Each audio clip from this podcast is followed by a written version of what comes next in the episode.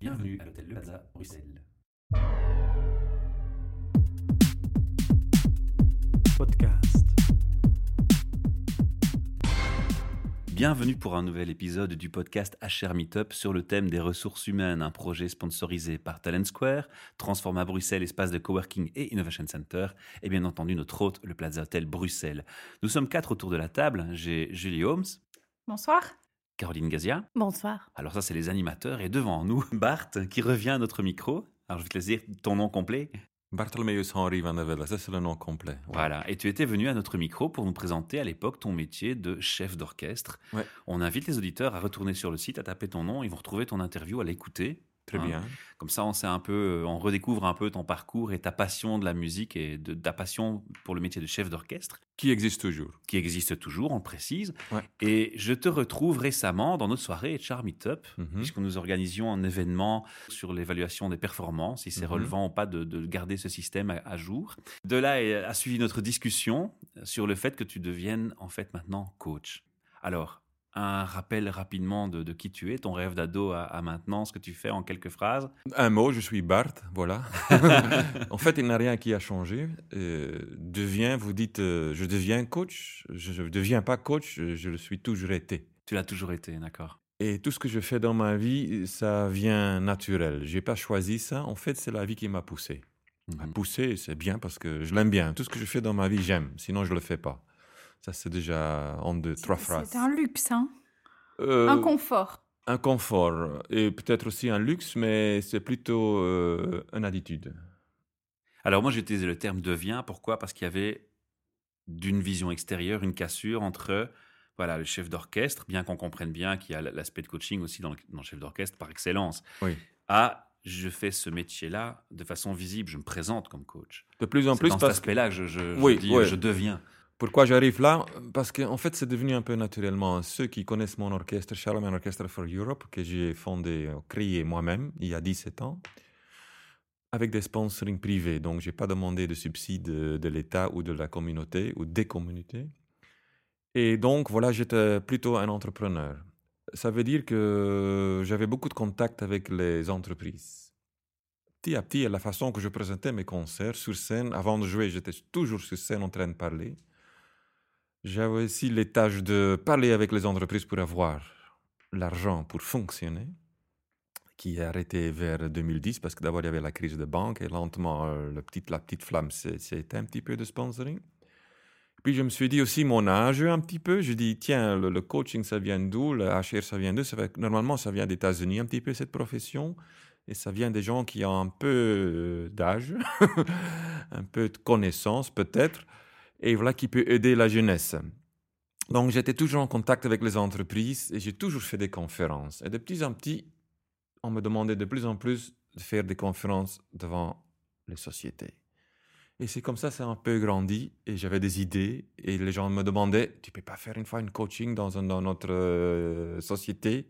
Tu peux pas une fois nous aider? Tu peux pas nous donner un boost chez nous Donc c'est pas toi qui est allé vers le coaching, c'est le coaching qui est venu à toi. Quelque part, oui. Oui, parce qu'une fois, euh, j'ai fait euh, une intervention ici dans cet hôtel avec Delaine, 400 personnes devant moi, donc euh, j'ai raconté ma vie comme tu le connais. Et ce jour-là, il y avait une société de coaching qui m'a entendu parler et ils m'ont invité de venir chez eux.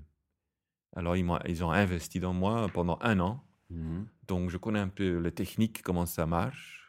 Je dois quand même avouer, honnêtement, au début, je n'ai jamais cru dans le coaching parce qu'un artiste est un petit peu sur ses nuages et un peu narcisse de temps en temps, je, je l'avoue.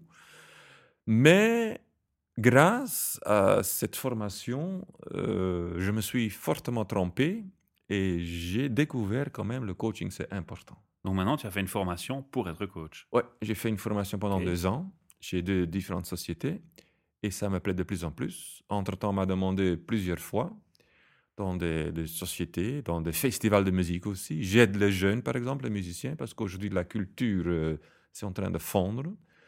Donc, J'ai euh, vu un de tes posts sur Facebook là-dessus, oui. oui, voilà, si tu me suis un petit peu sur Facebook, euh, je raconte pas des cracks là. Je, je vais vraiment informer les gens. Qu'est-ce qui se passe dans le monde de la culture et faire des liaisons et quand même avertir les gens où ce qu'on va aujourd'hui, avec mes points de vue évidemment. Je ne dis pas que la musique va disparaître, mais on doit quand même faire attention. Et c'est pour ça que je fais un peu coaching et je me lance un petit peu dans le HR ou RH, comment vous voulez transmettre. Selon relations anglophones ou francophones. Exactement. Julie. Tu, tu dis à l'instant, euh, ça me plaît de plus en plus. Oui. Qu'est-ce que tu continues à découvrir euh, au fil du temps? Bah, J'espère que chaque jour, que je vais découvrir quelque chose de nouveau. Et ces choses, euh, grâce à ma musique, euh, j'ai, Michael euh, le sait très bien, grâce à ma musique, j'ai rencontré, et c'est une chance aussi, beaucoup de gens. Mhm. Et quand vous regardez le film Zorro, le dernier, ou le avant-dernier plutôt, euh, il parle de cercle, Papa Zorro. Et c'est aussi ma philosophie un petit peu. Il faut toujours parler avec des métaphores. Donc j'ai eu un petit cercle et le cercle a toujours grandi. Et dans ce cercle, j'ai rencontré tellement de gens qui m'ont toujours soutenu et qui me laissent découvrir le monde. En fait, ce sont les gens qui m'inspirent. Et plus que je rencontre des gens, en plus que je rencontre des sociétés, au plus que me donnent des informations, au plus, plus que je vais réfléchir et Mm. au plus que je vais construire des métaphores, des théories de coaching. J'ai mes propres... Maintenant, je commence à avoir mes propres formules, si on parle de formules. Alors on peut en parler d'une, hein. on peut parler de ton intervention quand tu parlais de, de la performance, l'évaluation des performances. La discussion, c'est comment est-ce qu'on peut augmenter la productivité des gens, des travailleurs, des, des gens qui travaillent dans une société? Est-ce qu'on va le payer plus ou est-ce qu'on va pas le payer plus Est-ce- Qu'est-ce qu'on va faire? Peut-être l'environnement un peu mieux organisé etc. un des points, voilà. ouais. C'est un peu ça. Et comme ça, je, je dis où l'origine de, de- de cette euh, euh, intervention. Alors, j'ai quand même, faut donner une métaphore. Si j'ai une violoncelliste dans mon orchestre, elle a certains niveaux. Mais si je vais le payer plus, est-ce qu'elle va vraiment jouer mieux? Je ne pense pas. Mais si je vais l'inspirer, peut-être là, oui. Mhm, mhm. Et donc tu revenais sur les formations et la prise en charge, l'accompagnement de la Exactement. personne. Donc, dans la vie, la formation est très importante. Je dis formation, éducation. Voilà, c'est vachement important. C'était intuitif. oui, tout à fait. Et aussi, par exemple, j'ai développé pour euh, soulever un petit peu la voile euh, de, mes coachings, euh, euh, j'ai fait un triangle. Et en dessous du triangle, j'ai mis management. Et côté gauche et côté, droite, j'ai mis deux autres mots. J'ai mis art ou art en français. Pas, ça ne veut pas dire que vous devez être un artiste ou vous devez commencer à peindre ou être un musicien. Ça veut rien. Art, c'est art dans la vie. Et à droite, c'est inspiration. Si on enlève un des trois, le triangle tombe en panne parce que ça devient un ligne. Et ça, c'est ta vision actuelle? Ça, c'est ma vision que je suis en train de développer et qui sera entourée par un cercle. Mais là, je ne pense pas qu'aujourd'hui on a le temps pour expliquer tout ça. Mais ça, c'est vraiment le pourquoi, the why, pourquoi ce triangle. Et j'essaie avec ma prof, tout, tout ce que je réfléchis, c'est quand même basé, ça je ne peux pas oublier, c'est quand même basé tous sur la musique. Comme on dit tellement bien en allemand, my leitmotiv, c'est vraiment la musique. Parce qu'on m'a toujours demandé, toutes les sociétés qui m'ont soutenu, pourquoi tu es chef d'orchestre? Qu'est-ce que tu fais avec ta musique? Comment tu analyses une partition?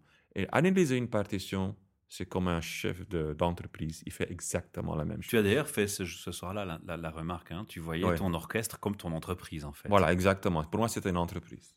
Aujourd'hui, les sociétés donc, qui font appel à toi le font pour une particularité bien précise, Oui. c'est ce lien avec la musique. Oui. Comment est-ce que tu arrives à, à mettre ça en exergue alors que euh, ben, certaines sociétés pensent vraiment euh, très, de façon très carrée, Oui, de façon très euh, Cartésienne. cartésienne. ne- certaines ne pensent même pas à imaginer un quelconque lien entre le business et, et l'artistique, ou la rentabilité et le côté artistique. Co- comment est-ce que tu convaincs Qu'est-ce que tu mets en avant? Quoique, hein, on a eu une interview, je, je- je fais une parenthèse, avec une personne qui proposait la sang attitude. hein. Je- J'invite Mhm. à chercher le mot-clé sur notre site. Et c'est quelqu'un qui faisait de, de l'accompagnement, du coaching par la, la musique. Ouais. Ouais. Bah, pourquoi est-ce que les gens me demandent votre- Enfin, dans votre question, il y a déjà la réponse dedans. En fait, vous vous, demandez une question, mais vous répondez immédiatement aussi. En fait, on me demande pour donner un boost à ces gens. Ces gens qui sont tellement encadrés, c'est pour ça qu'on me demande, enlève ce cadre, ces gens. Je pense d'abord avoir un cadre, on appelle ça dans le coaching comfort zone, par exemple. Le comfort zone, c'est très important. Dans mon orchestre, c'est exactement la même chose. Qu'est-ce que j'ai fait avec mon orchestre pendant les répétitions C'est de le mettre dans un certain cadre, selon le style de musique. Dans une société, c'est la même chose. Et dans le coaching, là, je deviens un petit peu révolutionnaire. On parle autour du cadre ou comfort zone, on parle de gray zone. Mhm. Alors, ils disent chaque fois, ah, le gray zone, il faut les emmener dans le cadre parce qu'ils ne savent pas très bien ce qu'ils font. Alors là, je change. Le gray zone, il faut transformer dans zone émotionnelle. Et quand vous avez une zone émotionnelle, c'est là que le travailleur ou le monsieur ou la société va commencer à travailler différemment. Maintenant, je vais m'expliquer qu'est-ce que ça veut dire émotionnel. Tu veux ramener l'émotion dans l'entreprise. Oui, mais c'est pas, on fait pas ça comme ça, donner émotion. J'ai fait par exemple ING euh, fin de l'année passée, 54 directeurs. J'ai demandé à 54 directeurs quelle est votre émotion? Évidemment, il y a toujours deux ou trois immédiatement le doigt comme dans la classe. Non, il faut réfléchir sur ça. Mais moi, je ne le sais pas. Mais j'essaye. Mais je vais donner un exemple très primitif. Comme ça, il faut toujours donner une métaphore, une vision pour les gens. Quand les gens ont une fantaisie ou une vision, ils avancent. Mhm. Par exemple, je donne cours à un élève. Je suis violoniste de, de base. Je joue du violon. Il joue du violon. Des années, il suit des cours chez moi, mais un jour, il joue mieux. Pourquoi? Pas parce qu'il a beaucoup étudié. Si, il a beaucoup, beaucoup étudié, mais c'était frappant mieux. Pourquoi il a joué mieux? Parce que sa grand-mère était décédée. Ça, c'est une émotion. Maintenant, il faut toujours quelqu'un qui va mourir pour que les gens travaillent mieux? Non, mais c'est le meilleur exemple. Ce, ce, garçon a mieux joué parce qu'il y avait un choc. Maintenant, je vais à l'autre côté, la guerre. Je ne dis pas qu'il faut faire des guerres. Mais après des guerres, la société est toujours en choc. Ça marche mieux. Donc, ce sont deux extrêmes. Maintenant, il faut un peu mettre du lac sur ces extrêmes. Il faut trouver des autres émotions dans votre société pour que les gens ont quelque chose de plus. Donc, est-ce que ça veut dire qu'une personne qui va se sentir en confiance, qui aura. Qui voilà, c'est surtout une émotion, exactement. Euh, sur laquelle il y aura du renforcement positif sur ses efforts, etc., travaillera mieux oui. euh, ou de façon euh, Vous pas? différente. Si, si, si, si, c'est ça, mais je, je retranspose dans, dans, le monde. Oui, exactement. Mon, mon, travail, en fait, comme coach et pour euh, quand je interviens dans les des sociétés, c'est quand même toujours de parler un peu des extrêmes. Mmh. Et quand vous, on parle des extrêmes, vous, par exemple, maintenant, naturellement, vous êtes venu dedans et pour transmettre ça, mais quand on parle des extrêmes un petit peu, les gens commencent à réfléchir. Donc, mon devoir, quelque part dans des sociétés, c'est pousser les gens, donner un boost dans la société qu'ils commencent à réfléchir. Et quand on reste un peu dans le milieu, le mezzo forte, on appelle ça dans la musique, partout on joue mezzo forte, à Shanghai, à New York, à Canada, en Belgique, à Bruxelles, mais il faut des, des accents. Donc moi, je dois mettre des accents pour que les gens commencent à réfléchir, avoir une émotion, mais toujours dans le positif et jamais dans le négatif. Tu construis sur eux ton approche. Exactement. Parfois, c'est très bizarre. Je prépare mes conférences Mhm. et j'ai tout préparé devant moi. Et ça m'arrive beaucoup. Et quand je suis devant le public, je dis rien du tout ce que j'ai préparé. Pourquoi? Tu t'adaptes? Oui, je m'adapte, mais je sens les gens. Et quand je sens le besoin des gens, tu dois avoir un background, évidemment. Mais c'est pour ça qu'il faut toujours te bien préparer. Et si on est bien préparé, si on a bien analysé, c'est très bizarre, si je peux encore 10 secondes. On m'a demandé chez l'ICHEC, pour don- le 7 juin, je donne une conférence là-bas au professeur de l'ICHEC. Il me demande qu'est-ce qu'est le futur de le DRH. Ah, ah, question pertinente. ça. Ah, c'est une question terriblement difficile. Et je dois le comparer euh, avec la musique. Mais c'est ce que je fais depuis deux mois maintenant. Prendre des interviews de directeurs de DRH. Me instruire qu'est-ce que ces gens pensent? Lire des bouquins. Je fais que lire depuis deux mois. J'étais à, à l'université de Boston euh, demander des bouquins. Je m'instruis. Pourquoi je m'instruis? Parce que je veux être full prepared, comme on appelle, pour me nourrir, que je peux répondre, que je peux donner un avis. Et j'ai fait exactement dans la musique. Quand je suis devant l'orchestre, qu'est-ce que je prépare? Je prépare la partition du début jusqu'à la fin et je retourne. Et je prépare aussi les choses qui peuvent aller mal. C'est le petit côté perfectionniste du chef d'orchestre qui s'exprime. part, oui. Pen- Pendant que tu parles, je parcours ton profil euh, Oui. LinkedIn. Aïe. Je vois que... euh, non, non, non, non, c'est- il faut pas dire aïe.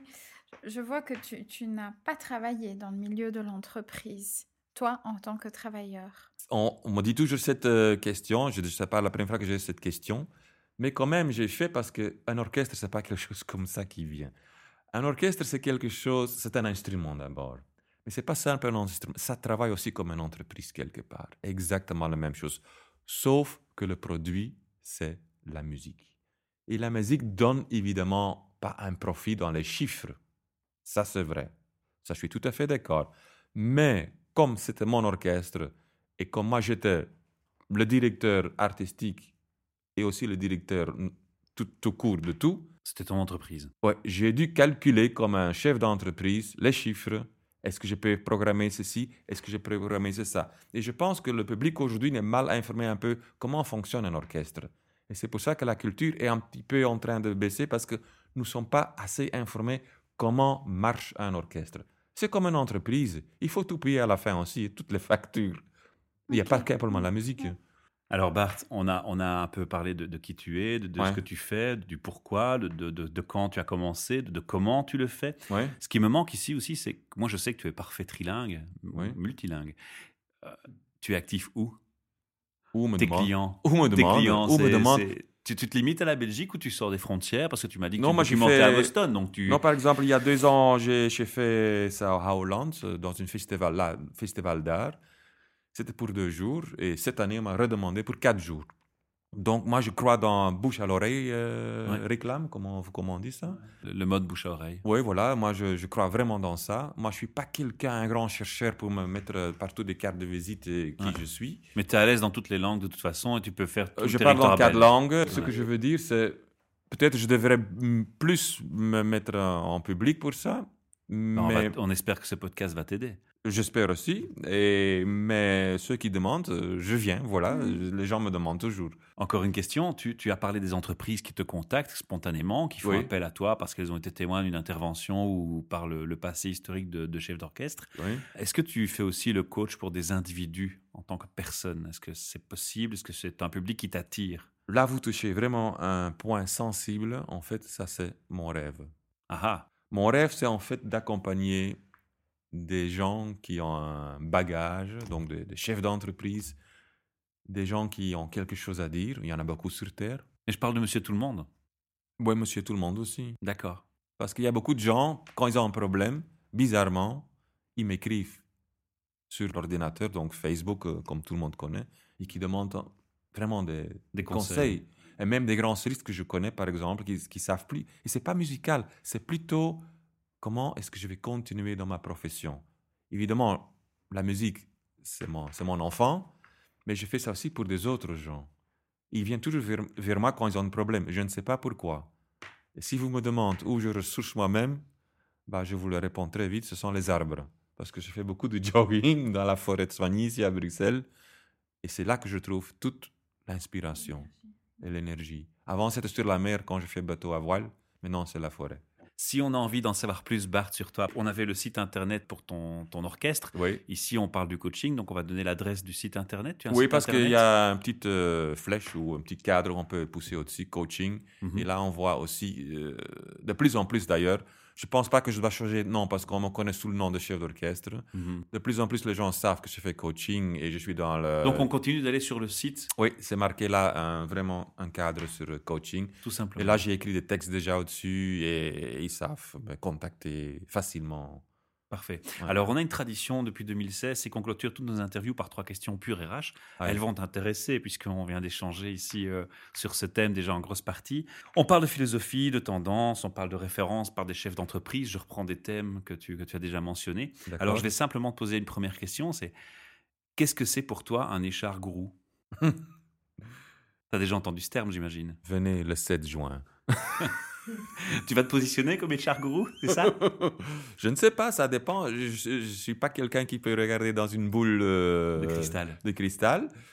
Euh, J'avance jour par jour. Mais si je te demande ta vision d'autres personnes qui se positionnent comme HR gourou, c'est quoi pour toi un, un HR gourou déjà? C'est quelqu'un qui doit extrêmement être flexible. C'est quelqu'un extrêmement qui doit avoir la sensibilité de donner des, des liens aux autres êtres humains. Je pense que ça, c'est... C'est quelqu'un qui initie des liens. Oui, le plus important. Alors et- justement, quand tu entends tous ces gens euh, autour de toi, dans le milieu HR, qui, qui se positionnent comme gourous, qui, qui proposent de nouvelles idées, parfois révolutionnaires, qui, qui impliquent un changement de culture dans une entreprise, ouais, ouais. qu'est-ce que tu aimes observer ou entendre comme idée dont on parle beaucoup maintenant? Quelle est la grande tendance qui te plaît le plus? Si tu écoutes les tendances qui, qui se- qui c'est- s'énoncent autour de toi. C'est comme dans un orchestre, il y a des, bons et Des moins bons. Et Mais qu'est-ce que tu aimes? Qu'est-ce que tu as bien Les- aimé récemment Les bons. Les- non, Les- j'aime toujours les bons. Mais euh, c'est ce que j'ai aimé, c'est que les gens réfléchissent surtout et que les gens parlent avec eux. Et on peut toujours, je vais toujours simplifier les choses, c'est la communication entre les gens. Et je pense, une chose qu'on doit vraiment développer et que j'ai découvert depuis deux mois que j'étudie maintenant, Ça, ça va être ma Toute troisième question, matière, je crois. hein, je vais toujours ça trop va, vite, ça va- ouais, ça va être qu'est-ce que tu aimerais voir plus souvent abordé comme thème, comme thème, euh, euh, gourou, Bart à faire les podcasts. avec nous. voilà. Ouais, avec plaisir. euh, non, je fais j'adore ça. Non, que, que, et ça, j'ai aimé d'a- d'ailleurs chez les meetings de. Les meet-up. Oui, des meet-up là, oui, j'ai adoré ça. Les- la liaison plutôt entre le CEO et le DRH. Je trouve que. Enfin, je trouve, parce que j'ai fait, j'ai fait déjà de- quelques interviews avec certains, et je trouve là qu'il y a un manquement. Il n'y a pas toujours la même tonalité pour le dire en musique. Ils chantent pas toujours dans la même tessiture. Et je pense qu'il faut, je vais le dire dans mes mots comme Il faut les renouer. il faut les harmoniser Oui, c'est ça. Hmm. plutôt harmoniser. Et je pense que si on peut les harmoniser, la société va beaucoup plus loin. Voilà. On retiendra ça comme mot de conclusion. Magnifique. Mille merci pour ton intervention et ton partage Avec un grand et de plaisir. nous avoir accordé ton temps surtout. À bientôt. Podcast.